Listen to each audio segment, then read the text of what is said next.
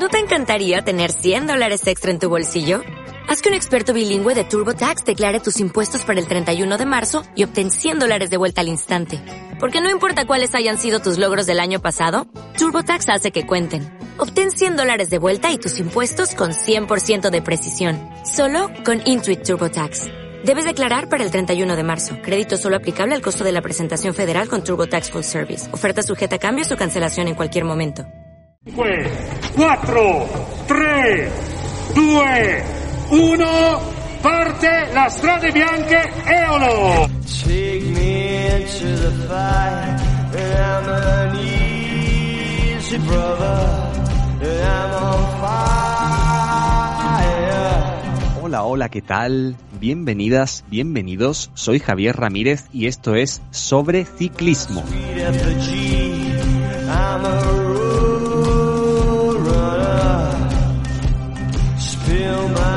steps on the wheel. I wanna take.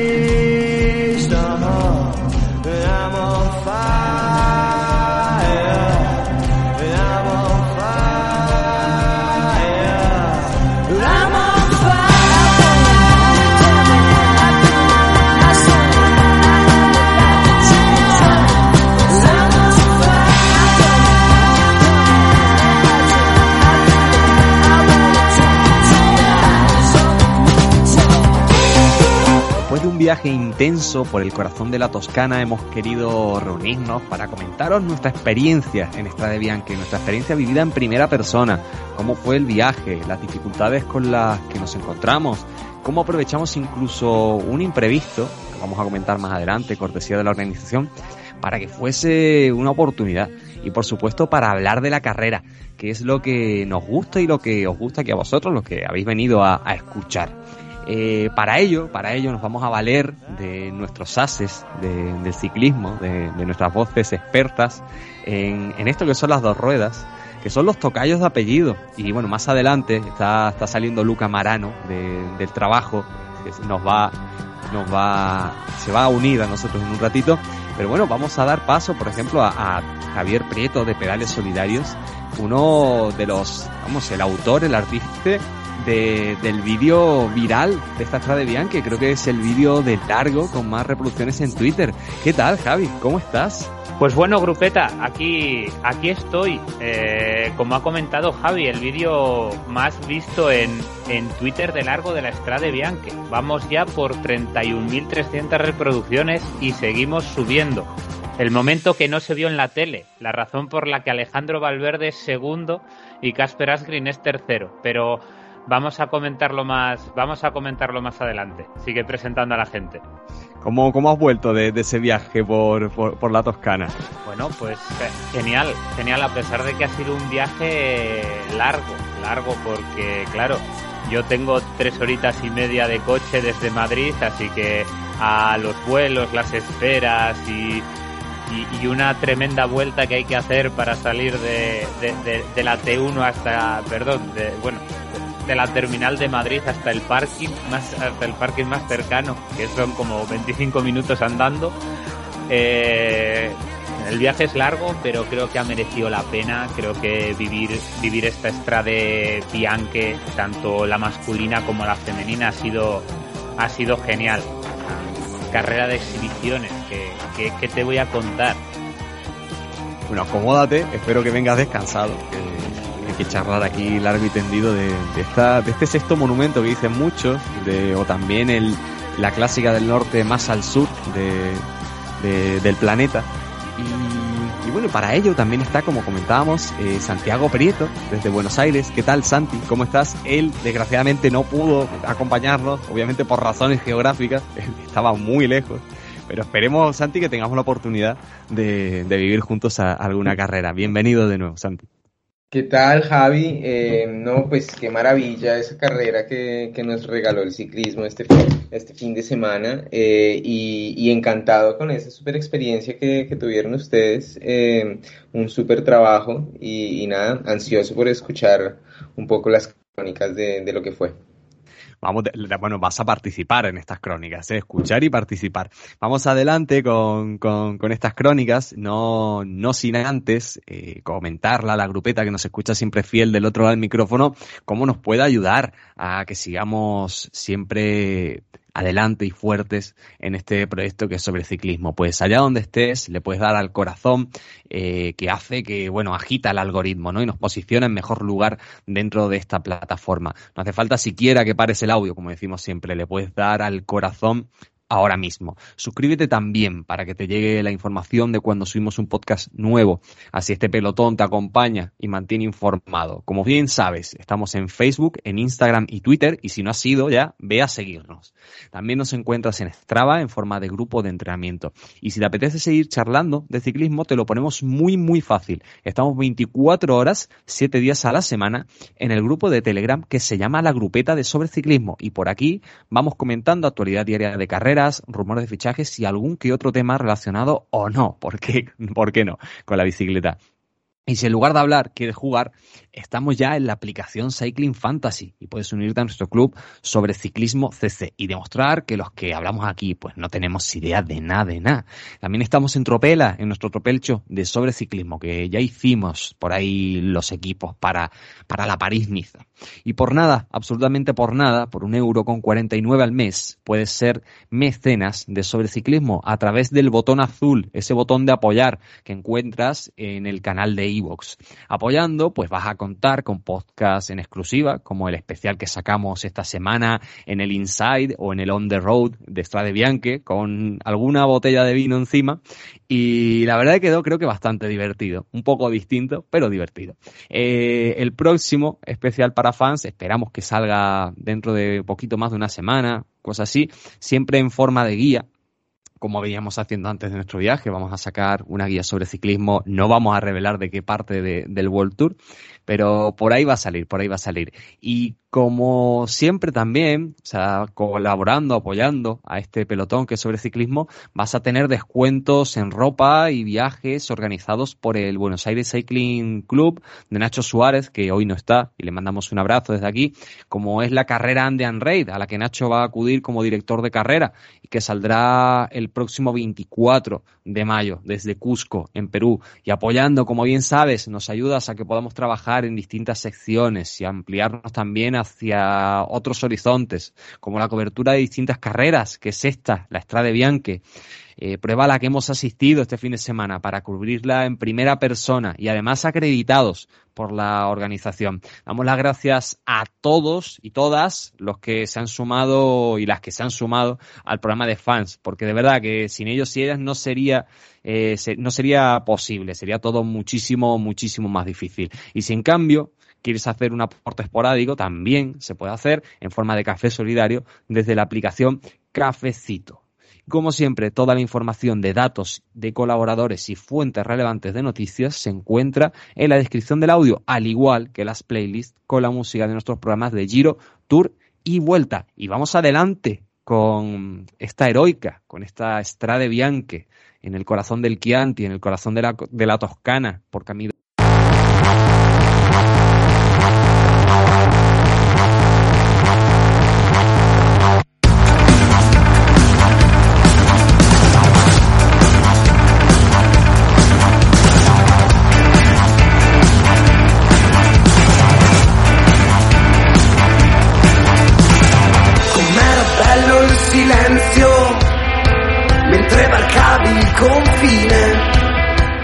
amigos, nuestro viaje empezaba mm, el viernes.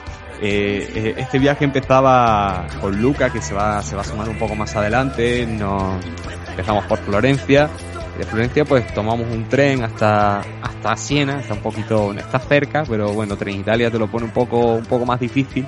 Llegamos, nada, en cuestión de, una, de un par de horas, estamos ya allí, en el corazón de la Toscana, y preparados para, para cubrir esta carrera, ¿no? Fuimos a acreditarnos en cuanto pudimos, dejamos las maletas, nos acreditamos, mientras esperábamos también a, Javier Prieto. Después, eh, cuando Javi se nos unió, nos encontramos con, con gente en la plaza del campo. Estuvimos con David de Bramati, que se mostraba un poco con cierta incertidumbre. Cuando le preguntamos por Alaphilippe, nos dijo que bueno, que Alaphilippe es siempre Alaphilippe, pero no respondía a la pregunta de si era favorito o no, cómo iba a hacer. Se le veía un poco, un poco dubitativo. Y prueba de ello, bueno, fue al final que, que Alaphilippe eh, es verdad que fue por un por una por una desgracia durante la carrera, pero no tuvo el mejor de los días, ¿no? También estuvimos con, con Alberto Volpi, del Barín Victorious, una persona, la verdad, que encantadora, siempre muy amable con nosotros, respetuoso, nos pidió mil disculpas porque estuvimos esperándolo un rato, tipo súper amable y además con, mucha sabiduría de, ciclismo. Lo comentamos además, eh, bueno, estos audios están en, el especial para fans, que lo podéis escuchar. A, aquellos que, que, bueno, que son, pues, pues mecenas colaboradores del programa, pues pueden ir ahí y, escuchar este fragmento, estos audios de, estos directores de carrera. Ya Javi, yo ya ni me acuerdo, Javi, yo creo que tú estabas con, los directores de carrera o, te uniste un poquito más tarde. Yo creo que tú estabas con los directores de carrera con nosotros, ¿no?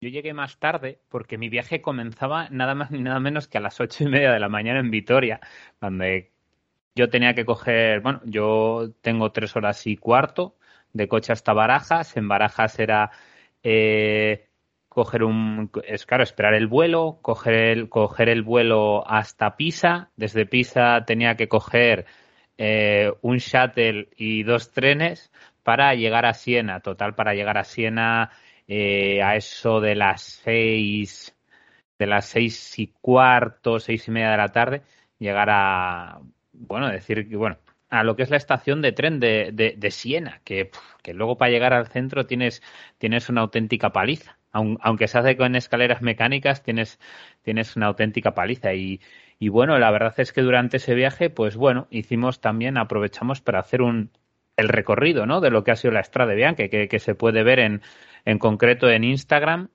Eh, lo tenemos subido, creo que se llama, bueno, creo que es en Reels, creo que son Reels.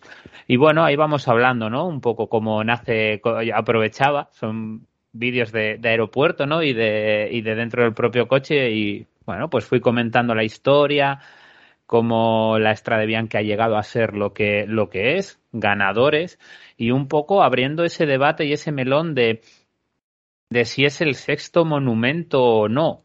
Yo ya lo he comentado más veces, no tengo dudas, no es el sexto monumento, pero sí que creo que es la carrera que más cerca está de serlo.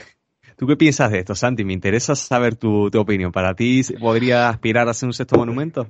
Mira, yo pienso que eso ya a estas alturas es una denominación más que nada de marketing, eh, porque como vivimos nosotros los, los seguidores, los fanáticos del deporte, pues es, de la, es la misma manera y cada año tras año la importancia que se le da al calendario dentro del pelotón, es cada vez mayor y es una carrera que, que, la ganas y te abre un montón, abre un montón de posibilidades, te da, te da renombre, eh, seguro ahora Lote eh, va, va, a haber un montón de cambios en su, en su vida profesional tras llevarse la, la Strade. No sé, para mí que, que si lo permitimos, va a ser el sexto eh, monumento.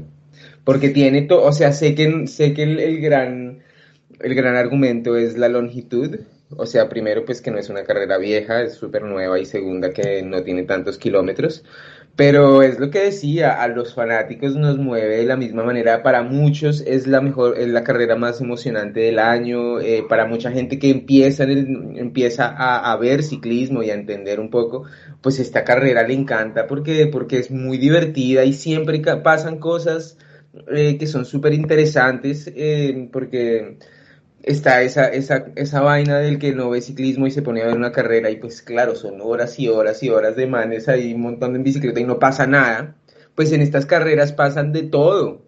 Eh, no sé, necesitamos más eso, em, pero pienso que va por ahí. Pues mira, yo además es que estoy abiertamente en contra de lo que dicen de que es la clásica del norte más al sur. Me parece una definición mala y pésima, porque la Strade Bianche es la Strade Bianche en sí misma. No necesita compararse con clásicas belgas porque tiene una idiosincrasia y una cultura propias. Es decir, está en Italia. No necesitamos que haya una Strade Bianca en Bélgica, porque la magia está en que esté en Italia. La magia está en que nació de una carrera que, que, es la heroica, que se competía con bicis y equipaciones antiguas, aunque ahora la heroica ha desaparecido de lo que es la bueno, nunca ha estado en lo que es la organización de la Strade Bianche, la Strade Bianche ha mantenido una prueba cicloturista que se hace al día siguiente con diferentes formatos y que pasa por, según cojas más o menos distancia, pasas por más o menos de los tramos, de, los 11 tramos de, este rato de, la carrera. Se compite ya con bicis normales, pero sigue manteniendo eso. Siena se viste de fiesta y es una ciudad bellísima. Y aparte, los campos de la Toscana solo están en la Toscana. No necesitamos que sea la clásica belga, la clásica del norte más al sur. No, es una clásica italiana, es probablemente la clásica italiana. Dejémonos ya de eso. La estrada es bellísima y también es bella porque todos los corredores la quieren. Para ser un monumento está claro, tienes que tener más de 100 años y más de 200 kilómetros. Los kilómetros no es un problema, porque es dar una vuelta más por los alrededores y ya está hecho, eso no hay problema. Pero sí que le hace falta historia, porque ahora es una clásica que todos los corredores la quieren, pero si dentro de 10 o 12 años resulta que los grandes no la disputan, que me extrañaría, pero pudiera ocurrir, no tiene sentido que sea un monumento precisamente esa idiosincrasia de la que estabas comentando la, la va, la está construyendo, ¿no? Poco, a poco. Es cierto que, que bueno, los monumentos se, se se van a gloriar un poco también, ¿no? De que han vivido incluso hasta dos guerras. La Estrada creo que me parece que va camino de vivir, de vivir otra, lamentablemente. Pero, pero bueno, siempre queda ahí esa duda y esa, y ese pequeño, esa pequeña comidilla, ¿no? Entre los aficionados de si debe o no debe ser ese sexto monumento. Bueno, comentar un poco más, ¿no? Antes de, de tratar las carreras en sí eh, cómo continuaba el viaje, ¿no? El viaje, bueno, pues eh, nos fuimos a acreditar, charlamos con estos directores deportivos, después eh, Javi se unió con nosotros y, bueno, empezamos a dar una vueltecita por ahí por, por, la Toscana, bueno, por la Toscana, por Siena, comimos un algo, después se nos fue un poco de las manos y nos detuvimos a, grabar este especial para fans que, insistimos, que está ahí disponible en Evox. es, es cortito, creo que un poquito más de media hora, pero bueno, vamos, nos la jugamos, vamos corto corto sea al pie, no vamos a decir quiénes quiénes fueron nuestros favoritos, porque se encuentra ahí en el, en el programa. Y nada, poco más, ¿no? Al día siguiente es verdad que tuvimos que madrugar porque la carrera, la de chicas, empezaba muy pronto y ahí ya nos encontramos con, con un, el primer inconveniente, ¿no? O sea, Luca y yo al haber llegado antes eh, pudimos acreditarnos. Eh, es cierto que tuvimos una descomunicación increíble con, con, la organización. Desde antes de llegar fuimos un poco a jugarnos el tipo ahí, un poco digo, bueno, vamos a ver qué, qué ocurre. Eh, Llegamos ahí con, con, algunos contactos que teníamos de la organización, pudimos acreditarnos, eh, el compañero Luca y yo, el, pobre Javi después, que llegó más tarde, la excusa fue esa, que, que, ya estaban cerradas las acreditaciones, no nos dejaron acreditarlo porque no, o sea, tenía que ser presencial, por lo menos eso fue la excusa que nos pusieron a nosotros. Y, ya para, para ir más, a, mm, o sea, para ya la gota de colmo el vaso de la respuesta que nos dieron el día de la carrera, que hablamos con la responsable de las acreditaciones de, de Strade es que la Gaceta de los Por tenía uno y sobre ciclismo tenía dos pases de prensa y que no, iban a sacar un tercero. Y bueno, pues eh, lo que comentamos nosotros es que, que nos tenía que estar agradecidos porque, bueno, estamos mm, más o menos estamos dando exposición a una carrera e incluso, bueno, sin saber lo que iba a pasar en ese momento, gracias a, Javi, que gracias a ese, a ese mal gesto que nos hicieron desde la organización, nosotros conocíamos bastante bien el recorrido, sobre todo esos últimos kilómetros de la carrera. Vía Santa Caterina la recorrimos unas cuantas veces antes de grabar los vídeos que se encuentran en, en las historias de Instagram, en las historias destacadas. Podéis ir a verlo antes de, grabar esos vídeos, subimos, bajamos vía Santa Caterina, fuimos a la, a la, salida, a la meta y tal, y nada, y los tres, bueno, antes de, que nos fuésemos para, para, la meta, charlando con Javi, pensábamos dónde podía estar el, el sitio en el que los ciclistas que se estuvieran jugando algo eh, dieran el hachazo, ¿no? Y sin más, o sea, ni más ni menos, o sea, Javi Prieto nos lo puede comentar mejor que yo, se posicionó en un sitio, pero vamos, mejor que, que Tim de Klerk eh, en un grupo y, bueno, captó el vídeo de, la semana. Mira, decir que, que la organización en cuanto a las acreditaciones es poco más o menos que pésima es quedarse corto, yo creo. Porque, como bien has dicho, vosotros dos llegasteis antes, os quisisteis acreditar en los emails. Creo que si, bueno, Javi sabes exactamente los que, los que enviaste, creo que rondan los ocho emails, una cosa así, estaban los números, es decir, la, identificación de la identificación de todos con el DNI, etcétera, etcétera. Vas allí, te esfuerzas, hay dos, oye, viene una tercera persona, lo que necesites te lo enseño. No, no, tiene que ser presencial. No te informan de la hora a la que cierran, no te informan de la hora a la que abren. Eh, durante la mañana fuimos tres veces a la zona. Eh, nadie sabía cuándo la persona que gestionaba el tema de las acreditaciones iba a volver. Como nosotros hubo otros medios en italiano a los que les dieron, a los que les dieron puerta, que, ni siquiera les, que ni siquiera les sacaron la acreditación, cuando a la prensa que nos acreditaban de esta manera, ni se le da, lo único que se le da es acceso a determinadas zonas, ni se le da de comer, ni se le da de beber, ni se le da nada de nada. Creo que el ciclismo una de las partes importantes del ciclismo es que se vea, es que se vean las fotos, es que se vean las imágenes, es que se vean los vídeos para que cada vez lo conozca más gente y para que gente el día de mañana quiera ir a Siena a recorrerla en bici, a apuntarse a esa marcha, a comer en esos restaurantes, a, a vivir esa carrera y a todo. Y lo siento, no sé, creo que no se puede ser así. Nosotros, gracias a esa, gracias a que no me acreditaron, pudimos tener ese, ese vídeo que es totalmente viral de la Estrade. Pues probablemente lo hubiéramos tenido igual, porque probablemente nos hubiéramos repartido para que uno de los tres pudiera estar en ese, pudiera estar en ese, en ese punto. Pero aún así es doloroso, porque yo empleé más de, eh, bueno, entre ida y vuelta empleé más de 12 horas de, trayecto con dinero, es decir, dinero, por supuesto, salido de, mi bolsillo en una experiencia que disfruté la, de la leche. Y creo que no cuesta nada sacar una acreditación más para un medio que, sinceramente, eh, nosotros lo estuvimos dando todo, porque subimos como, probablemente subiríamos como 30 stories a Instagram, contamos el detalle de cómo es Vía Santa Caterina, sabíamos que ahí se atacaba y si no se atacó en cabeza es porque Pogachar llegó solo pero Annemiek van Vleuten, lo comentaremos en la carrera de chicas, atacó ahí, en ese punto. Para Alejandro Valverde ya había atacado ahí en el año en el que quedó tercero. Julien Alaphilippe en el año que gana ataca ahí. Mathieu Van Der Poel ataca ahí. Sabíamos, es decir, alguien tenía que estar allí. Estuvimos, lo grabamos y decir que la realización no lo puso. Y ese vídeo tiene 31.000 visualizaciones porque es la razón por la que Alejandro Valverde es segundo y no tercero. Y la realización, en vez de ser capaz de meter una multicámara, porque recordemos que había una cámara detrás de Alejandro Valverde y de Casper Asgreen. No se ve en el vídeo, no, no engaño a nadie. Pues lo que ocurrió es que no fueron capaces de meter una multicámara. No iba a haber un sprint. Por supuesto que hay que ver a Tadej Pogacar entrar en, en, Piazza del Campo y, ganar su primera Estrade Bianche. Probablemente la primera de varias.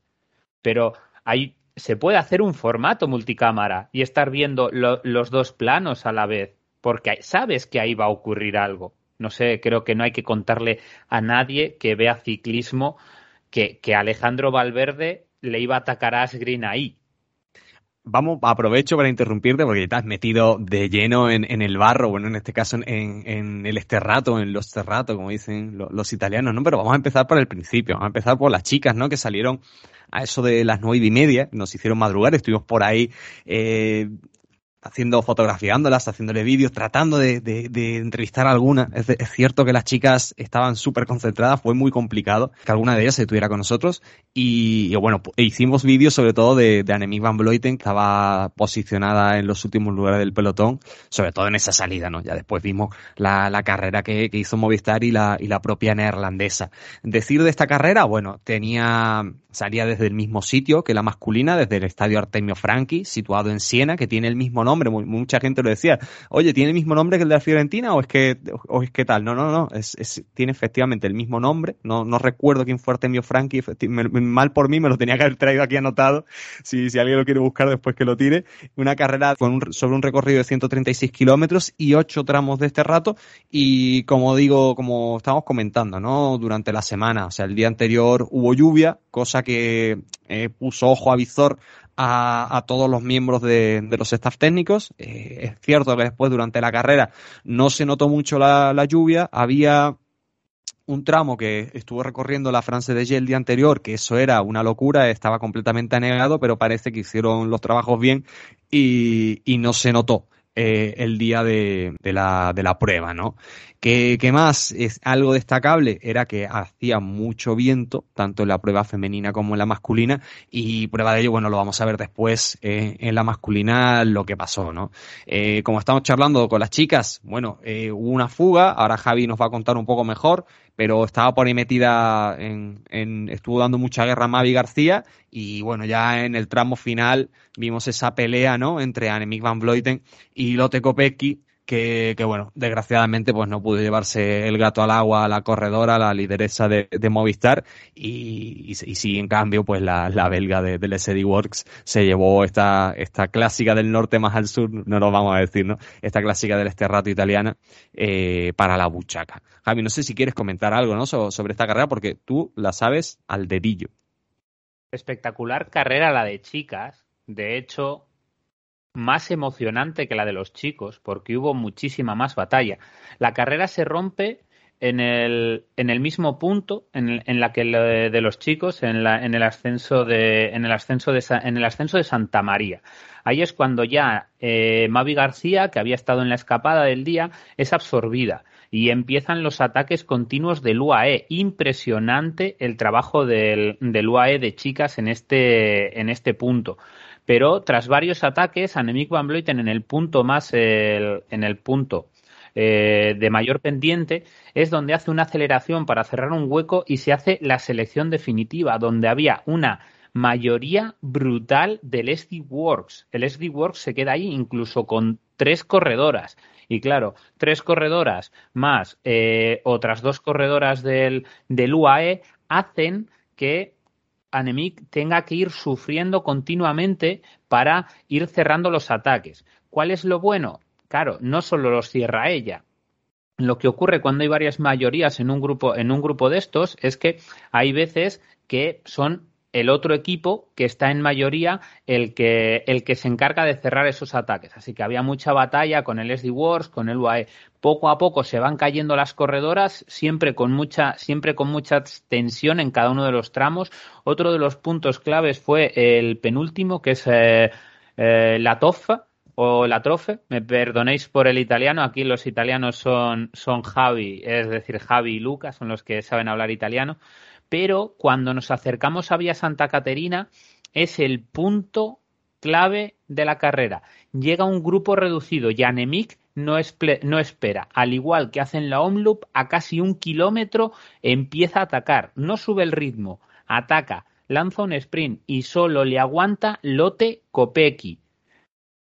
Hay un pequeño parón, apenas 50-60 metros llega el punto crítico, esa zona de los donde estaba en esta Estrade Bianche eh, los 500 metros a meta, que es donde hay un cambio dentro de Vía Santa Caterina, y Anemic vuelve a apretar, hace otro demarraje, pero Lote Kopecky casi contra todo pronóstico aguanta, aguanta soldada la rueda, pero soldada a un a nada, a un palmo y hay un momento en el que la propia circulación anexa a la piazza del campo, Lotte Kopecky va por delante y probablemente Annemiek van Vleuten en un punto en el que igual por el lactato, probable, yo pienso que hay Annemiek van Vleuten llega completamente agotada y de, y de lactato hasta los ojos. Va por el lado de dentro de la, de, de la trazada de la curva y Lotte Kopecky va por fuera con la bici por delante a Lotte Kopecky hace una trazada más rápida. Recordemos que los últimos 150 metros son como un sprint con pendiente hacia abajo y ahí es imposible para, para una Anemic Van Vleuten completamente extenuada eh, vencer a vencer a Lotte Kopecky que lo intentó, lo intentó, lo recontra intentó, o sea, la, trató de atacar dos veces y no pudo. Incluso eh, Lotte Kopecky llega a meta y dice, yo cuando me veía que le aguantaba la rueda a, a Van Vleuten, sabía que si pasaba, si pasaba el muro, o sea, si pasaba Santa Caterina, me la cepillaba. No dijo me la cepillaba, pero dijo la victoria era mía, literalmente. Y efectivamente, eh, tanto fue el canto a la fuente que la aguantó, la aguantó y al final rompió y, y se llevó y se llevó esta estrade no, dos cosas muy interesantes de ese último ataque y es primero la, diferencia de estilos eh, para afrontar un casi sprint en esas, en esas gradientes, como Anemic parada, pero tirando vatios eh, como, como le salían hasta con los dientes y está lote atrás ahí a la rueda sentada y a cadencia eh, claro, apretando los dientes y, no soltando ese gancho, pero nada, muy interesante ver esos dos, esos dos, eh, ese contraste en estilos. Eh, y, y, sí, justo en, ese, en esa antepenúltima curva después del muro, cuando se nota que Lotte entra mejor a la curva, que es casi que lo, que le da la victoria. Y se nota como Anamik em, entra muy jugada, toma la, la, curva caliente y le toca frenar y la rueda de atrás se le mueve un poquito como de, uy, cuidado, porque las dos sabían que esa curva, quien la tomara primero era, era decisiva. Em, pero no, muy, muy, muy buena carrera, súper mega entretenida. Em, para las chicas, la verdad que esto se está convirtiendo en una de las grandes clásicas de todo el calendario. Una delicia. Y el primer puesto llegó con mucho, o sea, con mucha más inquietud, ¿no? Más incertidumbre que, la carrera masculina. Vamos a comentar también, ¿no? A colación de esto, ¿no? Vamos a hablar de los chicos. Eh, mientras cuando las chicas estaban llegando a meta, ya la carrera masculina estaba más que empezada. Nosotros estuvimos con, con Luca Marano, que al que, doy al que doy la bienvenida. Luca, ¿cómo estás? Bienvenido de nuevo a Sobre Ciclismo. Llevas ya dos programas en menos de una semana, macho. Después de más de un año desaparecido. ¿Qué tal? ¿Cómo estás? Hola chicos, hola los oyentes. Llevo mucho tiempo sin ah, participar a, ese magnífico programa, pero los empeños ah, a veces nos toman tiempo. Pero ese fin de semana, como ya hemos sido la oportunidad de decirlo, hemos pasado muy, muy bien y soy muy feliz para compartir con vosotros nuestras sensaciones. Coméntale un poco a, la audiencia que nos escucha desde el otro lado del micrófono cómo, cómo fue la llegada a, Siena. He estado comentando ¿no? que, nos encontramos en Florencia, que nos comimos, nos comimos por ahí un, un pequeño corneto, ¿no? que ahí le dicen brioche, eh, de Roma para arriba le dicen brioche, nos tomamos un cafelito y nos fuimos para Florencia, ¿no? Sí, sí, uh, fuimos desde Florencia hasta Siena después de haber hecho un, un pequeño desayuno, pero uh, Javi, uh, nosotros hemos llegado en Siena con la gana de, de, de comer, de, de, de, hacer un almuerzo junto y comer todas las, las cosas ricas de, de Siena y de la Toscana, un buen vino y ya está. hemos llegado con mucha gana de de comer y de comentar esa carrera que ha sido maravillosa. Ha sido preciosa, ha sido preciosa. Hablándonos, centrándonos un poco en, en, la carrera masculina, estuvimos estuvimos entrevistando a, un montón de ciclistas, tenemos por ahí varios cortes. Eh, Luca charló con Salvatore Puccio, que iba de capitán de, de Ineos a esta prueba, y también con, con Matej Mohoric, Vamos, con, vamos a escuchar lo que comentaba Salvatore Puccio a, la pregunta de nuestro compañero Luca. Ciao, con Salvatore Puccio, un paio Sai, ieri abbiamo perso il nostro capitano, diciamo il leader, quindi abbiamo una squadra molto forte, abbiamo un Narvaez che ha dimostrato molto forte in Belgio, abbiamo un Carapazzi che comunque su questi percorsi strappi ma sempre molto bene, quindi siamo molto motivati per far bene. Cosa ne pensi tu di queste strade bianche in generale come corsa? Può essere considerata una sesta monumento? Assolutamente sì, penso che sia una delle, delle, gare più belle al mondo, quindi per le caratteristiche, per la zona di Siena, per i paesaggi e per anche eh, l'importanza negli ultimi anni di aver vinto grandi corridori. Grazie mille, ciao Salvatore, Grazie. Tal como salía Salvatore Puccio, Mati Mohoric, el esloveno, estuvo hablando con Sporza y estuvo hablando con Sporza, pero también con sobre ciclismo, ¿eh, chicos? O sea, S y S. What do you think about this race? I like uh, like this race a lot because you need to be technically good and also a good climber to be strong. So uh, yeah, it suits me perfectly. Can we see? Can we say that this is a sixth monument? Uh, it could be. Yeah, it doesn't have the history of it, but it could. It could. Uh, it could be one. Okay, thank you very much. Good luck. Y como hemos estado hablando antes, ¿no? La pregunta de, de Luca a estos dos chicos, a estos dos ciclistas, eh, gran polémica, lo que comentábamos, si, si va a ser el sexto monumento. Y los ciclistas lo tienen claro. Aquí hay un poco de, de confusión todavía en el programa. A la audiencia, a los que nos escuchan desde el otro lado del micrófono, que lo dejen en comentarios, a ver qué les parece. Si esto puede llegar a ser el sexto monumento del ciclismo o no. Nosotros insistimos, insistimos en esto. Quería decir una, un apunte sobre este, esa posibilidad de, de devenir sexto monumento. Uh, creo que oficialmente mm, va a pasar mucho, mucho tiempo, pero las sensaciones que hemos tenido uh, y que hemos vivido uh, en la carrera, hablando con los directores, directores técnicos, hablando con los ciclistas, hablando con otros colegas, Uh, es que, mm, bueno, no es un monumento, pero es una, un, es una carrera eh, que tiene algo de, de precioso, es una carrera que uh, todo el mundo quiere, quiere correr, a la, los, ciclistas, están, los ciclistas están muy, muy felices de, de venir en Italia, en Siena, por, por, esta, por esta carrera. Y si tal vez uh, esta no va a ser la, la sexta monumento, uh, al mismo tiempo tiene puede aprovechar de una buena buena consideración uh, al interno del, del pelotón. Y eso creo que es una, una cosa muy muy guay es cierto, Luca, que todo el mundo, todo el mundo decía que venía con unas ganas increíbles de, correr esta carrera. Había algunos que decían con mucha poca vergüenza y después ganaron la, prueba, además, con, sin la, con la gorra, como, como lo vamos a escuchar, que decían que venían aquí a, terminar la prueba porque les gustaba el paisaje y, y, a ver, y a probar sensaciones. Qué poca vergüenza, la de Tadej. Entiéndase, ¿eh? lo de poca vergüenza. Una maravilla lo, lo que hizo ahí Tadeo.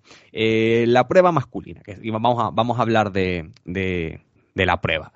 Eh, 184 kilómetros repartidos 11 tramos de este rato dentro de estos 184 kilómetros de distancia que unían obviamente el Artemio Franchi, que era donde estábamos comentando, el estadio, eh, al lado de la, de la fortaleza o de la forteza de Siena para llegar después a la plaza del campo.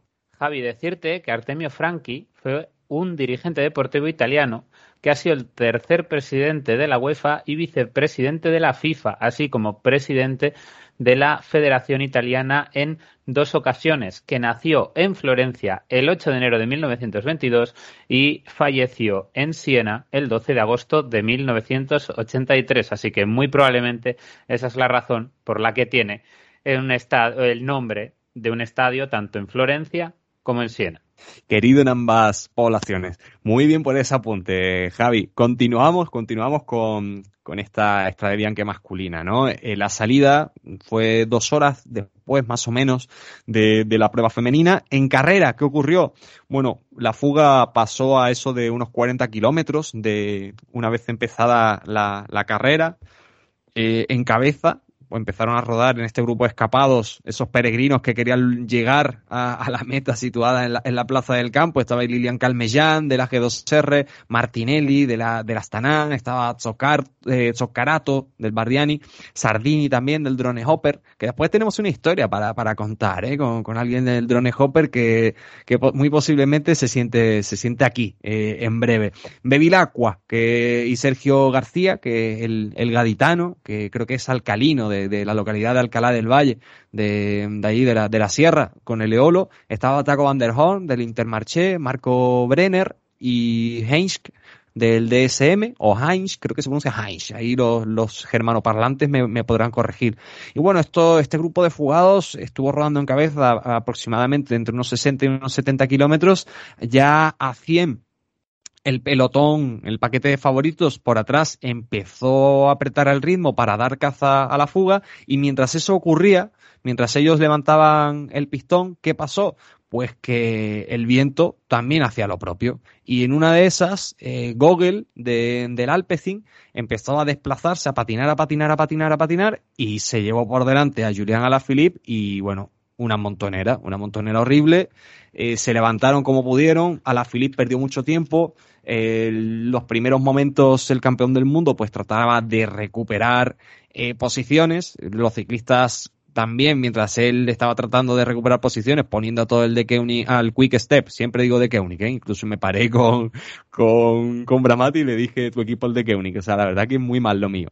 Eh, ciclistas, ¿no? Mientras el quick step estaba trabajando para que a la Philippe recuperara esa posición, pues Pozzo Vivo y Benot que estuvieron ahí mis cuidados en esa caída tuvieron que poner pie en tierra y, e irse, ¿no? Quick Step seguía trabajando para que Alaphilippe recuperara posiciones y el paquete principal de favoritos estaba reagrupado ya con Alaphilippe en la cola de este paquete. Movistar puso a Gonzalito Serrano a trabajar para reducir distancias, ¿no? Con, los hombres de la escapada. ¿Qué, ¿Qué, fue pasando? Bueno, pues la, la fuga ya era casi historia. Alaphilippe empezaba a tensar al lote y por ahí Pogachar en un movimiento que parecía que daba continuidad a ese latigazo de la Philip se va, se va, se va y eh, estábamos a unos 51 kilómetros para, para la meta y también para la historia en la Plaza del Campo, ¿no? De, de, de Tadej Pogachar, porque llegó sin cadena, llegó solo, subió, aquí tenemos ya, después vamos a hablar, tenemos ciertas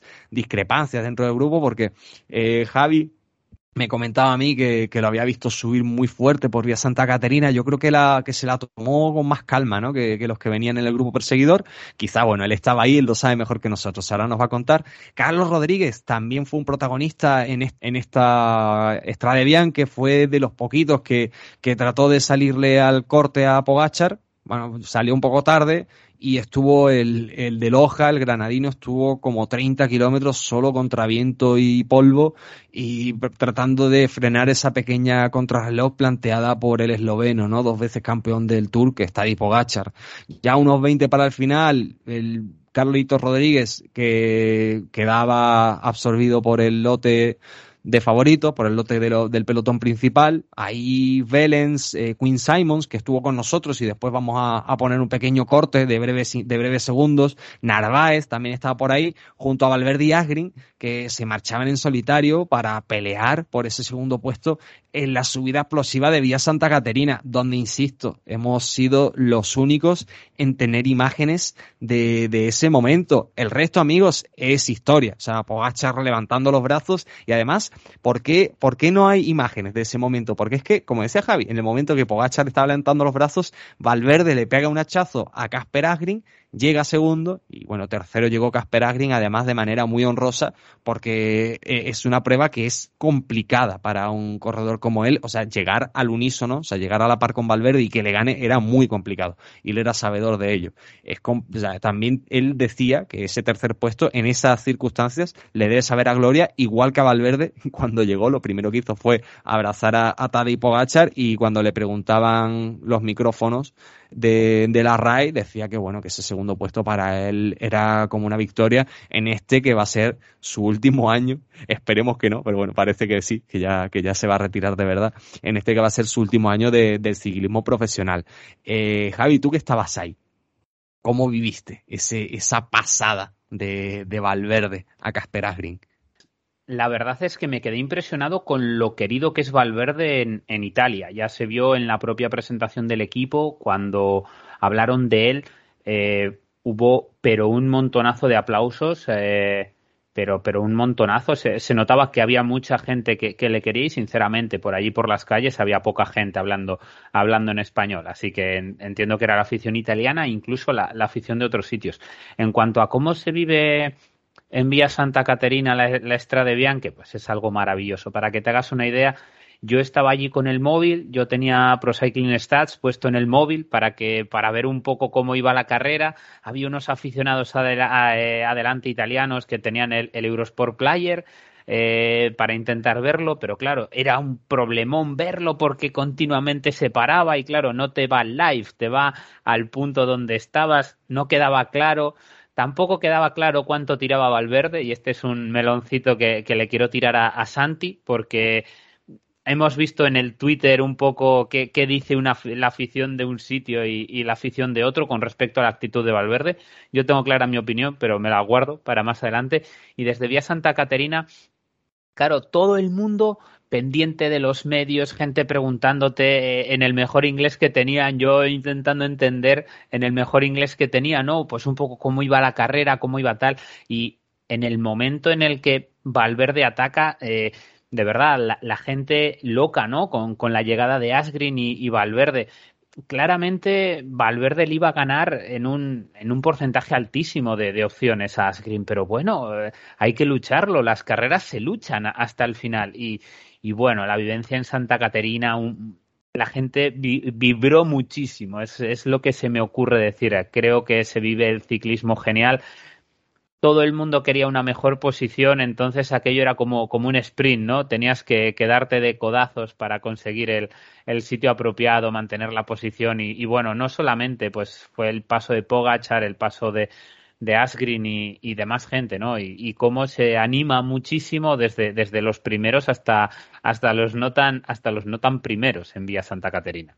Santi, que querías abrir el melón de que te tiraba por ahí el compañero Javi? Bueno, o cerramos. Mm, no, no, yo lo que quería resaltar, eh, bueno, primero que, la carrera fue tremendamente emocionante y no sé si, hablamos un poco de que es que el ataque que hizo, que hizo Pogachar eh, fue en un descenso de este rato. Eh, eso es una cosa de locos. Creo que además de, obviamente, la forma física impresionante y, los vatios que mueve este muchacho, pues también hablar un poco de su técnica en, la bicicleta, ¿no? Porque ese ataque realmente fue en un descenso y se notaba, se notaba que, pues, o sea, eh, necesitas tener una técnica eh, superior para poder hacer ese tipo de cosas, para no caerte, porque se, se notaba que esa bicicleta se, fue pucha, no sé, a mí me daba miedo. Eh, entonces, nada, quería un poquito mencionar ese detallito que, es que el ataque fue en un, en un descenso. Y genial Carlito Rodríguez, ¿eh? que también salió en el que también salió en el descenso.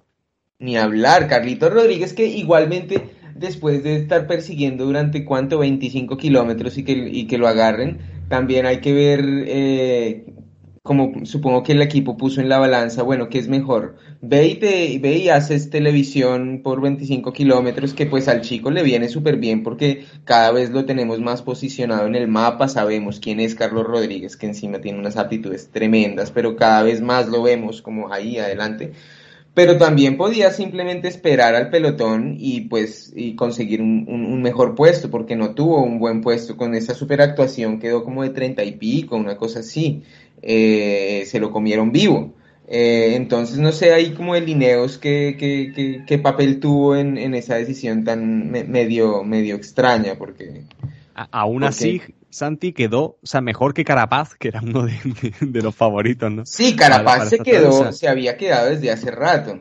Uno que llegó también, que lo vimos en la Plaza del Campo, que no se quedó, pero estuvo peleando, fue Jonathan Narváez, al cual te prometo que lo vi, o sea, no he visto, eh, hacía tiempo que no había un ciclista así de, detonado, o sea, lo veía. Javi, pero Narváez, Narváez que viene haciendo una temporada de clásicas increíble en la Umloop y en, y en, y en Krunes, Brussels Krunes, tuve, tuvo unas carreras pero tremendas y este chico es eh, año tras año viene mostrándose como un clásico un latinoamericano, ¿dónde lo viste? Eso no existe. Eh, quizás Santiago Botero, ¿no? Por ahí podría ser algo parecido, pero tampoco. Algo parecido, pero tampoco, no, no mano a mano con estos monstruos. Eh, es increíble lo de, lo de Narváez, la verdad. En, otro equipo como Alpes, sino incluso aquí el Quick Step de los amigos Y Javi, yo creo que tendría una oportunidad mucho más grande, ¿no? Es lo que le pasa a este tipo de ciclistas, ¿no? Como, como el propio Narváez, ¿no? Que van a estos equipos a, sacrificar, digamos, quizás algún que otro logro, pero bueno, a favor quizás de, la nómina, ¿no? Insisto, o sea, Narváez el pobre, o sea, estaba pálido, también es verdad que venía con la cara súper manchada de, de, los terratos, pero estaba súper, súper cansado, súper, súper cansado, o sea, nos íbamos a acercar, que lo, lo teníamos de verdad al lado y bueno, vamos a dejarlo descansar al pobre hombre porque era, no, no estaba para, para muchas charlas. No, me acuerdo de, de, Narváez, que fue uno de los primeros ciclistas que, que nos ha pasado por, delante y se ha quedado unos minutos uh, descansando, bebiendo Coca-Cola, Fanta y con todo el equipo de, de Neos en, en sus alrededores. Uh, quería, quería decir, no sé si ya uh, has, has hablado de, de, la sorpresa que tenemos por, nuestro, por nuestros oyentes de la entrevista también al Bala Valverde, donde se puede decir que nosotros hemos consejado de, de, mm, salir en ese, en ese punto, ahí donde también Javi Prieto se ha, se ha posicionado era, está todo, estaba todo preparado. Sobre ciclismo está siempre en el punto justo, al momento justo. Hemos hecho unos vídeos donde hemos hablado de esa uh, subida de Santa Catarina, Santa Catarina que uh, es muy, muy dura. Yo he dicho, para mí el punto exacto es eso, lo he dicho a Valverde y, Valverde, y Javi se puse ahí para hacer, para grabar el vídeo y Valverde cuando ha visto Javi Prieto, mi hermano Javi Prieto, es tiroteo mortal de Valverde y queda Casper Asgren ahí. Yo quiero, yo quiero pensar que, que fue así. Yo creo que también, Pachi Vila lo tenía anotado, se lo está diciendo por el pinganillo, mira este paisano que está ahí grabando, ataca ya. A la salida, a la salida hemos visto que sobre el, el manubrio de, de la bici cuando ves Javi Prieto, ese es el punto justo para, para salir. Yo, a ver, con lo que comentaba Santi, a mí hay varios melones que, que creo que hacen de, de, esta edición de la Estrada Bianche, que ya sabíamos que era súper abierta, que la hacen muy especial. Lo ha comentado él, el primero el ataque en bajada en una zona de este rato de Tadej Pogachar, lo que implica no solamente la potencia que tiene Tadej Pogachar, que eso no nos lo tiene que enseñar a nadie, sino la técnica encima de la bicicleta y que puede ser una de las diferencias que tenga en esta París en, en esta París Niza que se está corriendo mientras grabamos con respecto a Remco, donde les hemos visto muy cerquita en cuanto, en cuanto a crono, es decir, en cuanto a potencia pueden estar cerquita, pero veamos ahí. Tirreno, eh, ojo, Tirreno. Ah, perdón, es verdad, Tirreno, gracias. Otro de los, otro de los melones, el trabajo de, de Carlos Rodríguez. Yo para mí, Carlos Rodríguez ha hecho lo que tenía que hacer. No nos olvidemos de que tiene eh, apenas 19 años. ¿Que se equivocó? Pues ¿cuándo se va a equivocar? ¿Cuando tenga 28 o 30? No pasa nada, que salga. Imagínate que aguanta y le dan las piernas. ¿Qué es mejor? Porque Carlos Rodríguez en ese grupo, en el grupo grande que llegó, ya no con Pello, sino con, con el propio Atila Walter, con el propio Narváez, etcétera, etcétera, no les va a ganar nunca en Vía Santa Caterina. Su opción era llegar delante. Carlos Rodríguez estaba luchando por hacer segundo.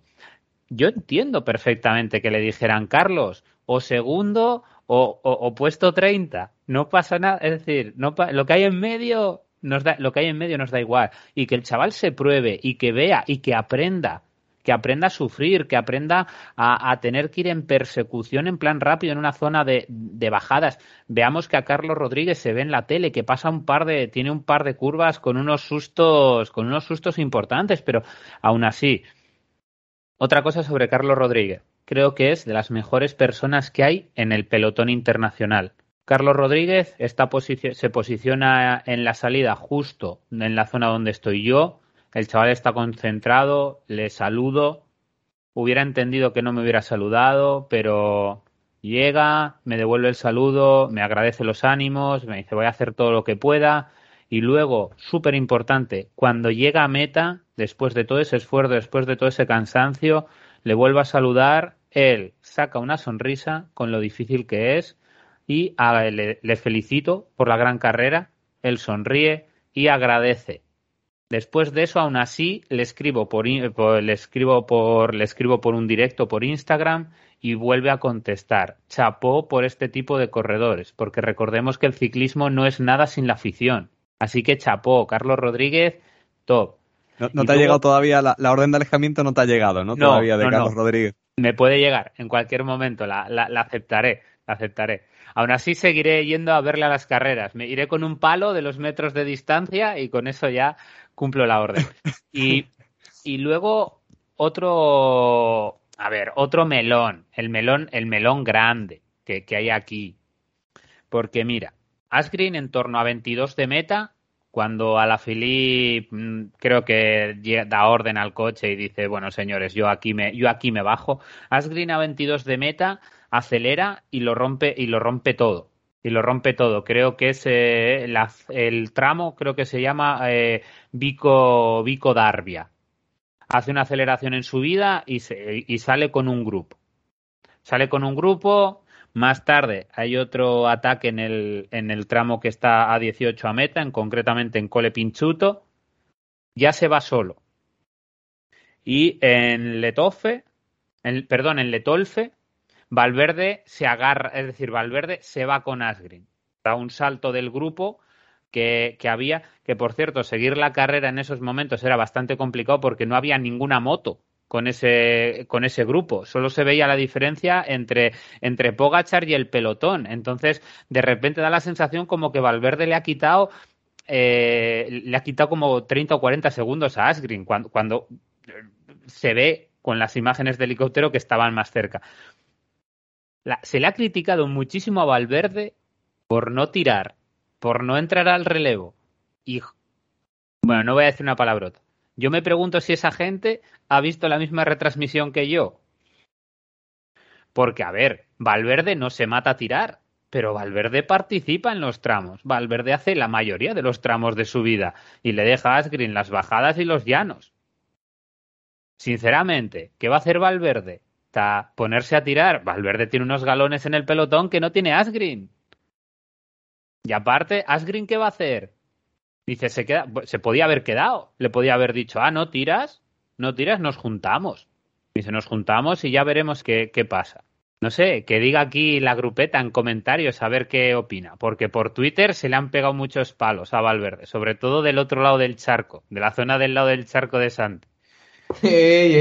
No, yo creo que Valverde hizo una excelente carrera, no, no hay nada que, que refutarle.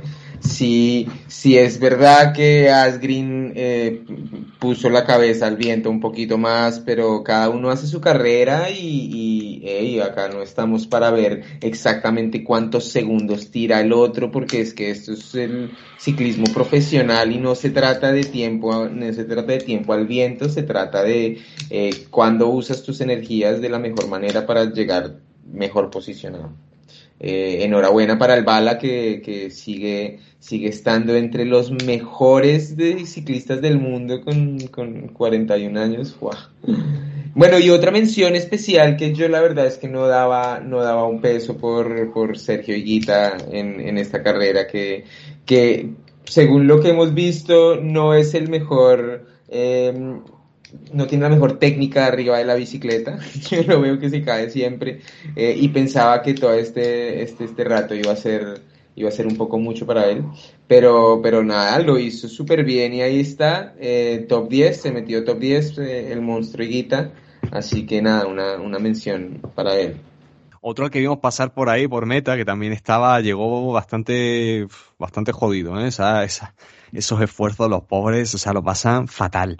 Que yo estoy yo no estoy tan de acuerdo ¿eh? con, con, Javi Prieto en que del otro lado del charco no quieran a Valverde. Yo creo que yo creo que lo quieren bastante y es más, eh, en Twitter le han dado con un montón, o sea, bastante gente de aquí, de España, le ha dado con un palo muy muy grande a Valverde por por no tirar. Yo no sé, o sea, estamos compitiendo, o sea, cuando lo hace Colbrelli lo aplaudimos, aquí lo mencionaron incluso como candidato a al ciclista del año y, bueno, no, Valverde es en todo momento sabedor de, sus virtudes y de sus bondades y de, sus carencias, pues, o sea, ataca donde tiene que atacar, ¿no? Y, los relevos los, cortitos. Igual que también, ¿no? Eh, podemos ver a Tim Vellens con, con Nairo Quintana cuando pasó, vamos, hace un par de semanas que no le dio ni un solo relevo en una situación completamente, completamente opuesta. O sea, Lucas, si quieres eh, apostillar algo sobre esta prueba de, de Strade Destacar también, ¿no? Como, como venimos hablando en, en esta prueba, Atila Walter, un más que meritorio cuarto puesto. Pello Bilbao, que por ahí he leído que, que iba recogiendo gente que, que, veía por, por, la, por la cuneta, porque, sea, Pello Bilbao, un motor diésel completamente, aguantó sin los, los, ataques y sin que nadie diera un duro por él. Supera gente que estaba peleando en, en, el lote este de perseguidores de Valverde y de Agrin, como eran Tim Vellens y Quinn Simons. Y Pello Bilbao, perdón chicos, que ha tenido un inicio de temporada brutal. Eh, este man, ¿con cuántos años tiene? Ah, bueno, no es 32, tiene 32 añitos pero que, que, siempre está ahí, siempre protagonista el Pello, ¿eh? hay, que, hay que adorarlo porque siempre da espectáculo. Recordemos que el año pasado llega con Trentin y también haciendo top 10. Es una carrera que no se le da, que no se le da nada mal. Y es brutal como, claro, es, es mucho más fácil poner a, a, gente como a gente como Mohoric, líder del Bahrein, claro, para, para, esta, para esta carrera.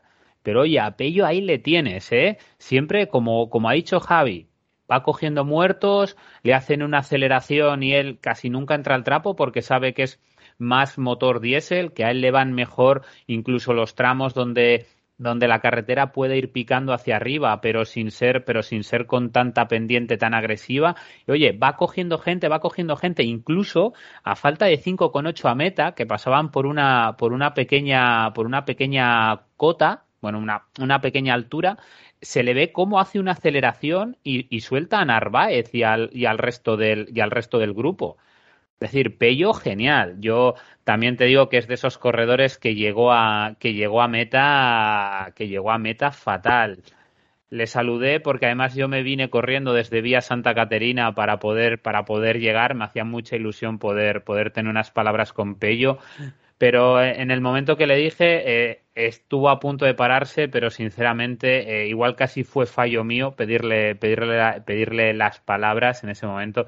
Puse una cara, le dije, bueno, dije, bueno, muy agradecido Pello, es otro de los corredores que cuida mucho a, que cuida mucho a la afición y le vemos siempre muy involucrado en sus redes sociales con proyectos solidarios y con proyectos solidarios y demás y, y bueno, creo que merece la mención a, Pello, que lo hace muy bien en este tipo de carreras, ¿eh? y más sobre todo cuando él no tiene un equipo trabajando para él, para cerrar los huecos. De hecho, muchas veces es él el que tiene que trabajar para llevar a sus compañeros a, cerrar los huecos. Así que me hace, me hace mucha ilusión que, que Santi también sea un, un, un fan de Pello. Alberto Volpi, manager del equipo, nos comentaba eso. Iban con Mohoric cuando le preguntábamos a qué ciclistas, qué ciclistas son los que estás más en forma o, los que estás apostando para, para, la prueba de Estrade, ¿no? Decía, bueno, veo a, Pello y a Mohoric. O sea, los dos los veo, los encuentro en, una gran forma. Es cierto que iban con, con Mati Mohoric de líder, pero si pasaba alguna, si pasaba alguna, algún imprevisto, pues iban con el corredor vasco, ¿no? Creo que es de Guernica, si no me equivoco, ¿no, Javi? Pello es, Pello es de allí, de Guernica. Me está diciendo que sí con, la mano.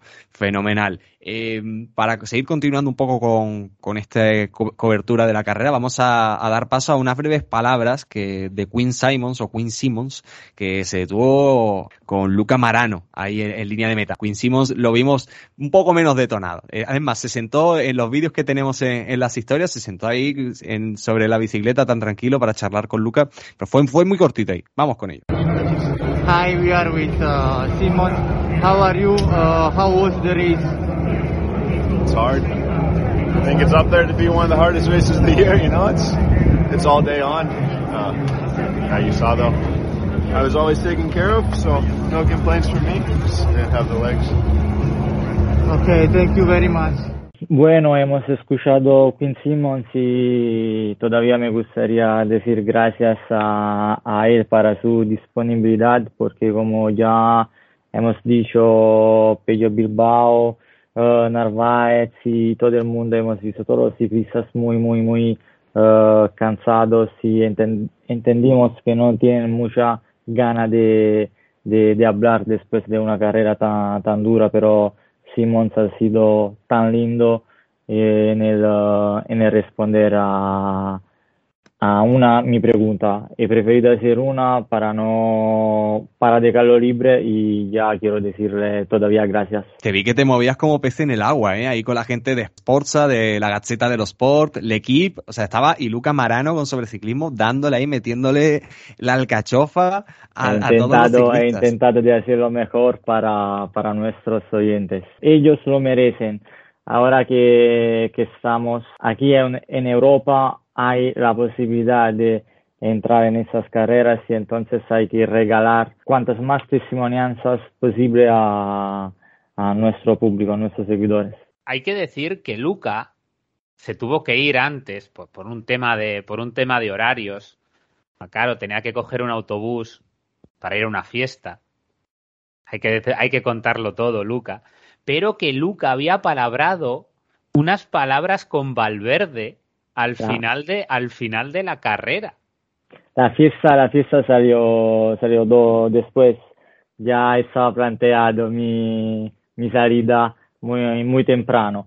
Uh, pero sí es verdad, he hablado con uh, un chico de, de Movistar que estaba esperando Valverde, pero como ya sabéis, uh, el podio, uh, tal vez el, uh, el control antidoping, tal vez las entrevistas con RAI, Eurosport tienen prioridad, te llevan, um, te llevan tiempo y he intentado de, de esperarlo, pero no pasa nada. próxima vez vamos a, a sacar una entrevista, otra entrevista al Bala otros medios, bueno, los medios oficiales son con los que con los que se paró Valverde, pero nosotros porque se quedan ahí. hay que decir, no sé si la gente lo sabe. los primeros se quedan en una zona y los demás van a van a ir en otra zona y nosotros ahí hemos tenido la posibilidad de, de ver Narváez, de hablar con Simons, con Pello y, y lo demás. Y Valverde creo que iba a pasar por, por allá, pero ha pasado con, uh, con mucho retraso programado. Es cierto que los paran para, para el control antidoping y un, y un montón de otras cosas que tienen que hacer los pobres antes de, de irse para el hotel y, y, se demoran. Pero sí estuvo al inicio con nosotros y se detuvo eh, para charlar sobre cómo ha llegado a esta edad y estar así de fuerte. Nos comentó también algo sobre los puntos de la carrera, incluso algún tema de, del nivel de presión de, de, los neumáticos. Vamos a escuchar al Val. Hola Alejandro. Hola Alejandro, estamos con sobre ciclismo. Una pregunta para ti. 41 años, sigue siendo protagonista en todas las carreras. ¿Cuál es tu secreto? Bueno, más que secreto, creo que sobre todo en la pasión, es la forma física y ya está. ¿Y cuáles son las tus sensaciones para hoy? Bueno, es una carrera bonita, creo que tengo buenas sensaciones y vamos a intentar hacerlo bien. Muchas gracias uh, y mucha suerte para hoy. Sí, bueno, no, no está mal, creo que es bonita y hay que tener suerte. ¿Y estás aquí unos días antes para No, no, no. ¿Y tienes unos neumáticos así especiales? Bueno, tengo neumáticos eh, normales con un poco menos de presión y ya está. Alejandro, una última pregunta. ¿Cuál es el punto crítico para ti en el día de hoy? Bueno, punto crítico. Ese, yo creo que a partir de Santa María es lo más importante. Bueno, muchísimas gracias y mucha suerte, Alejandro. Bueno, nuestro viaje continuaba después de entrevistar al Bala. Eh, eh, estuvimos, terminamos ¿no? La, la, carrera, nos dimos una vueltecita, cafecito, lo típico. Luca ya se había ido y estuvimos por ahí con, con, con Javi eh, a los alrededores de, de, la Plaza del Campo. Y la verdad que nos pasó una cosa completamente inesperada. O sea, apareció Tadej Pogachar de un de un callejón con una cuesta que no se lo esperaba absolutamente nadie, vestido de UAE, se habrá hecho, no sé, unos 200 metros a un desnivel bastante importante después del esfuerzo que hizo y nos dimos cuenta casi de refilón, Javi. Bueno, eh, es que justo de la Piazza del Campo estábamos en una cafetería que es por donde solían por donde salían todos los corredores, pero ya con todas las vallas y todo y todo quitado. Eh, bueno, de repente vemos a una persona del UAE, yo ya al estar un poco lejos pensé que era algún aficionado de, del UAE y de repente o sea, se pone de pie sobre la bici, se acerca y claro, ya la mera cuestión de velocidad y de repente fue Tadej Pogachar, no nos dio tiempo, no nos dio tiempo ni a sacarla, ni a sacar el, el móvil para poder hacer una para poder hacer una foto, aún así, la verdad, eh, un tipo bastante majo porque le gritaba hasta Tadej y, y, y, el chaval sonreía, hacía un gesto, a decir, un gestito con la cabeza a modo de saludo. Eh, gran tipo, o sea, creo que algo perfecto para, para cerrar nuestra experiencia en la Estrada de Bianchi. Y bueno, otro que no se pudo detener con nosotros al final de la carrera, pero cuando sí lo hizo, ¿dónde fue Javi? Pues fue al principio, fue al principio y pasó una cosa inesperada. O sea, salió Tadej Pogachar y lo recibimos con el resto de medios ah, y le, se detuvo sobre todo con sobre ciclismo, que fue el que más le preguntó, se paró con nosotros y respondió nuestras preguntas en inglés. ¿eh? Aquí nos tienen, nos tienen que disculpar, eh, igual que con Queen Simmons, las preguntas en inglés, pero creo que son bastante, bastante entendibles en el inglés de, de Tadej Pogacar. Trataremos de ir evolucionando y hacer una especie de traducción simultánea para las próximas entrevistas con, con, gente, con gente de fuera. Today, today, today, how are you? How do you feel for today? I feel good. Uh... I like this race. I love this race, and uh, yeah, uh, it's going to be really fun. Do you consider yourself the favorite for today? What? Do you are the favorite uh, for I don't today? know. It's a lot of favorites here, and um, yeah, uh, after UAE tour, we see uh, different race now, and yeah, the, the shape in UAE was good. So I hope uh, the legs will, is going to be good also today. In your opinion, the wind could be a factor for today? Ah, the wind is uh, complicated in the gravel roads, especially on the downhills. So it's gonna be complicated. I hope uh, there's not uh, not so many not many crashes. Thank you. No regrets about coming to Strade Bianchi, no? No regrets. No? Why, why would why would I regret coming here? Well, now it's cold and it's hard. Uh, I know, but I love this race, so I will not regret anything. Even if I don't finish the race, I will not regret it. Bueno amigos, y tras la entrevista de Pogachar, pues bueno, vamos a ir poniendo, poniendo fin a este especial de, del viaje, del on the road, del inside, de, de la Strade Bianche de este 2022. Eh, a los amigos, a Luca, Javi, Santi, ¿cómo habéis vivido? O sea, Javi y Luca, vosotros que, que estuvisteis ahí conmigo, o sea, ¿cuál, que, cuál es la impresión general de este, de este viaje? ¿Qué, qué os lleváis? Completamente enamorado, no solo del, del, ciclismo en ruta profesional, sino de, de, esta carrera que es la Strade Bianche, que tiene, que tiene una magia propia, que, como ya he dicho, es la carrera más cercana a ser el sexto monumento, pero que tenemos que tener paciencia para llamarle monumento. Aún así, cuando estás allí entiendes por qué, por qué tantos corredores tan buenos la quieren, quieren tener una Strade Bianche, quieren tener ese, ese trofeo que también vimos salir y que subimos una fotito a, a nuestras redes. Entonces, completamente enamorado de, de, una ciudad magnífica y de una carrera maravillosa.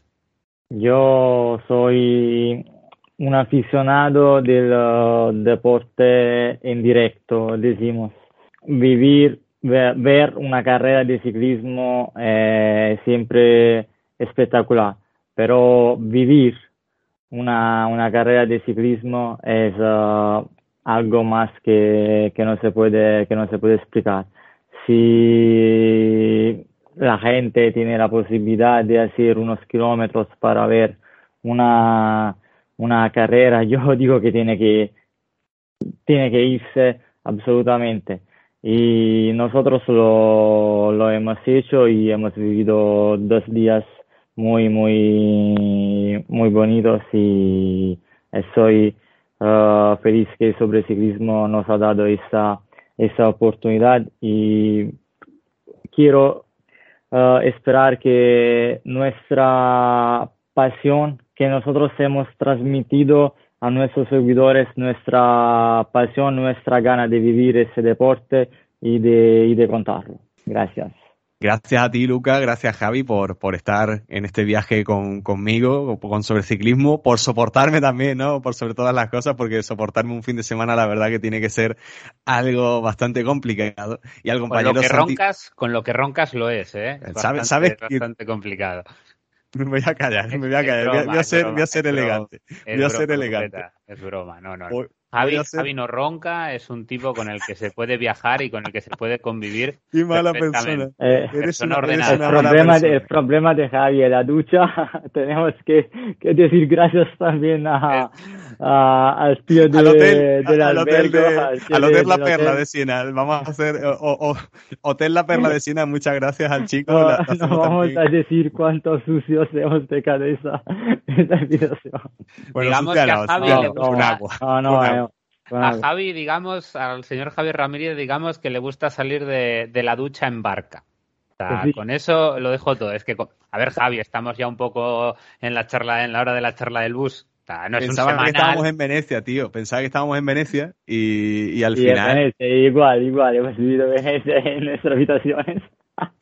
hablando de charla del bus, ¿eh? Ha- Hacemos una charla del bus improvisada, si queréis, ¿eh? Sobre los comentarios del especial de fans. Eh, bueno, vamos a darle paso, ¿no? Vamos a hacer las cosas bien, vamos a hacer las cosas bien. Vamos a darle paso a la cabecera de la charla del bus.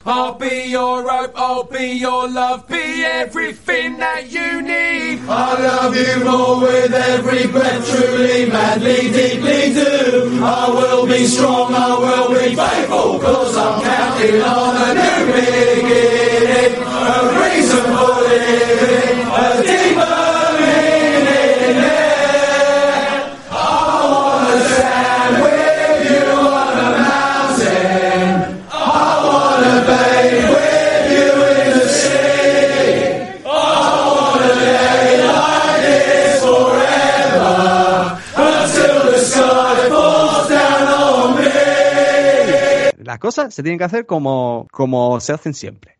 David Millán, además después daba un palo, ¿eh? Es mal ahí, David Millán. Calentando motores, envidia sana y nos decía, disfrutad del espectáculo y contádnoslo todo. Creo que lo hicimos bien y aquí aprovecho para hacer, obviamente, autobombo. Lo tenemos todo en las stories de Instagram y en Twitter hay varios vídeos subidos. Así que bueno, ya podéis ir a reventar las redes y a seguir eh, esta estrada de Bianque. Por ahí se le agradecía, ¿no? Al oyente de, de buen rollo, le, le agradecíamos y tal. Y bueno, y Javi decía que, que tal, que habíamos acertado el pronóstico. Pero es que David aparece ahí al contragolpe y dice, bueno, eso de que acertó está cogido con pinza, ¿no? Dice, que destacó a Carapaz y quedó 30, me da con un palo este chaval. Y dice, y bueno, Pogachar era puesto a segura y tampoco cuenta, o sea, de, de las dos que dije no cuenta ninguna. Dice, pero bueno, se lo perdonamos por, por el nivelazo de italiano. Yo te insisto, David, gracias por perdonarme, pero el palo, macho, que, me- que me das es, es increíble. Hombre, es que Javi se fue a la apuesta fácil. Otros nos fuimos a. Joder, pues a, pues a la apuesta más, más complicada. Yo me fui a que, precisamente por esa lluvia, la carrera se vio solamente en la parte final, porque debió de llover más hacia la parte de Siena. De hecho, Luca, muy atento a, muy atento siempre a las redes sociales, vio una foto de, del reconocimiento que hizo Thibaut Pinot y, y había una zona donde, donde había un río enorme. Bueno, se notó que la parte final, al haber llovido más cerca, más cerca de Siena, eso hacía que no hubiera tanto, no hubiera tanto polvo, no se levantase tanto, el terreno estuviera un poquito más afirmado, con lo que eso hace que se gane grip y que gente que es más técnica en las bajadas pudiera arriesgar más. Yo por eso apostaba porque creí que la carrera iba a llegar un poquito más rota, ¿sabes? Una carrera un poco más loca por ahí. Y el bueno de Pello Bilbao se iba a meter ahí en una escapada tonta y iba a llegar con tiempo para, para, poder, para poder alzar los brazos. Claro, había que dejarle al capitán, al presi, que se fuera con, con la apuesta obvia. Bueno, pues está obvia. Yo cuando lo comenté durante la semana, me, me- por ahí alguno me dijo, bueno, estás arriesgando, ¿no? Un poquito. Eh, por ahí Antoñito Triatlón, y con él cerramos. Que se pare el mundo. Hoy empieza la fiesta. Comenzamos. Y ponía uno de dos. Después comentó el dos, que te vamos a dejar con las ganas, Antoñito. Está por ahí en comentarios que la gente vaya o se suscriba y, y lo lea. Con esta fiesta del ciclismo, con, con este hype, con esta alegría que, que espero que os hayamos transmitido, porque la verdad que nosotros somos comunicadores, somos generadores de contenido, pero por sobre todas las cosas somos ciclistas o cicloturistas o globeros y aficionados al ciclismo, sobre todo. O sea, vamos y lo flipamos, o sea, nos encanta, estamos ahí, que no nos lo podemos creer. Cuando nos acercamos a un ciclista y siempre tratamos de hacerle preguntas interesantes desde, desde el respeto. Eh, grupeta, a todos los que nos apoyan, nos siguen, muchísimas gracias por, por estar ahí siempre desde el otro lado del micrófono. Saludamos a Luca Marano desde, desde Nápoles. Gracias por, por pararte, aunque sea un rato, que sé que tienes la agenda súper apretada, amigo mío. Gracias a, a vosotros y nos vamos a ver temprano, muy pronto. Esperemos que nos volvamos a ver pronto. Eh, Javier Prieto de Pedales Solidarios, muchísimas gracias y de nuevo gracias también por compartir viaje conmigo. Gracias Grupeta, eh, gracias Javi, ha sido un placer. A ver cuándo repetimos, a ver ahí esos fans, a ver si suben y, y nos podemos permitir esto muchas otras veces. A ver si la próxima es por tierra belgas, Javi. Eh, y a Santiago Prieto también desde Buenos Aires. Muchísimas gracias por tus siempre atinados comentarios, Santi. No, gracias a ustedes siempre por la invitación y un placer. Nos vamos viendo en la ruta. Quando sogni cosa immagini, non esiste amore a Napoli, non esiste amore a Napoli.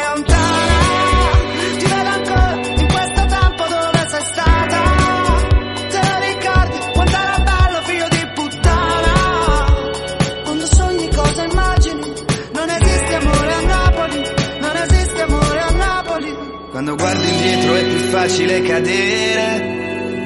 Ritorniamo sempre dove siamo stati bene. Da Latina fino a Napoli, ovunque vada è sempre casa mia. Ovunque vada è sempre casa mia. Scivoli sopra di me, su una linea vocale. Restiamo soli a parlare di niente, nello spazio siderale. Non lasci nemmeno un saluto. Scrivo canzoni se non stare in muto. Passo da Sara e Rosario allo studio. Stavi con me quando il mondo cadeva e stasera che fai? Dove te ne vai? Klaus non mangia tai, sono fuori per lavoro, non mi vedo con nessuna. Qui non suona un'armonica, fatto a pezzi ogni cosa. E ora il cuore di Maiolica, il cuore di Maiolica. Adesso cadono, cadono, tutti i pensieri che faccio. È meglio il panico, panico, che lasciare un abbraccio. Quello che c'era era magico, magico. Io da te ho imparato poche cose e sono tutte quelle più pericolose. Ma ora sei lontana, ma ti vedo ancora sui manifesti lungo la strada. Te lo ricordi quanto era bello figlio di puttana? Quando sogni cosa immagini, non esiste amore a Napoli. Non esiste amore a Napoli se sei lontana. Ti vedo ancora, tu in questo tempo dove sei stata.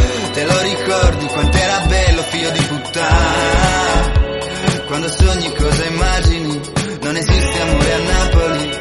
Non esiste amore a Napoli.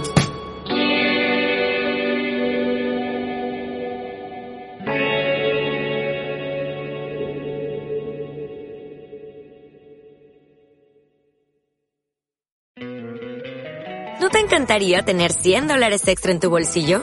Haz que un experto bilingüe de TurboTax declare tus impuestos para el 31 de marzo y obtén 100 dólares de vuelta al instante. Porque no importa cuáles hayan sido tus logros del año pasado, TurboTax hace que cuenten. Obtén 100 dólares de vuelta y tus impuestos con 100% de precisión. Solo con Intuit TurboTax. Debes declarar para el 31 de marzo. Crédito solo aplicable al costo de la presentación federal con TurboTax Full Service. Oferta sujeta a cambios o cancelación en cualquier momento.